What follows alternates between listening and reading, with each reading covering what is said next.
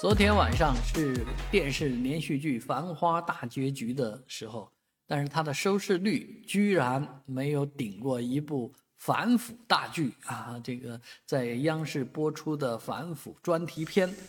这部片子当然是有很多人组织收看啊，持续发力，纵深推进，啊，收视率是一点八二，而《繁花》的大结局只有一点七九。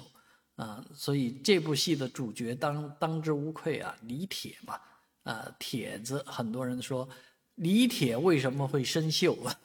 那其实都是钱惹的祸啊。当然，中国足球的腐败可能也不光是个钱的问题啊，体制的问题，还有这个。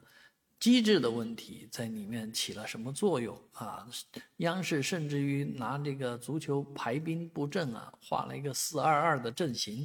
啊，把这些已经抓进去的呃人排了一个阵啊，还有替补队员呢，啊，但是呢，很多老百姓说，你看他们抓进去的这些人比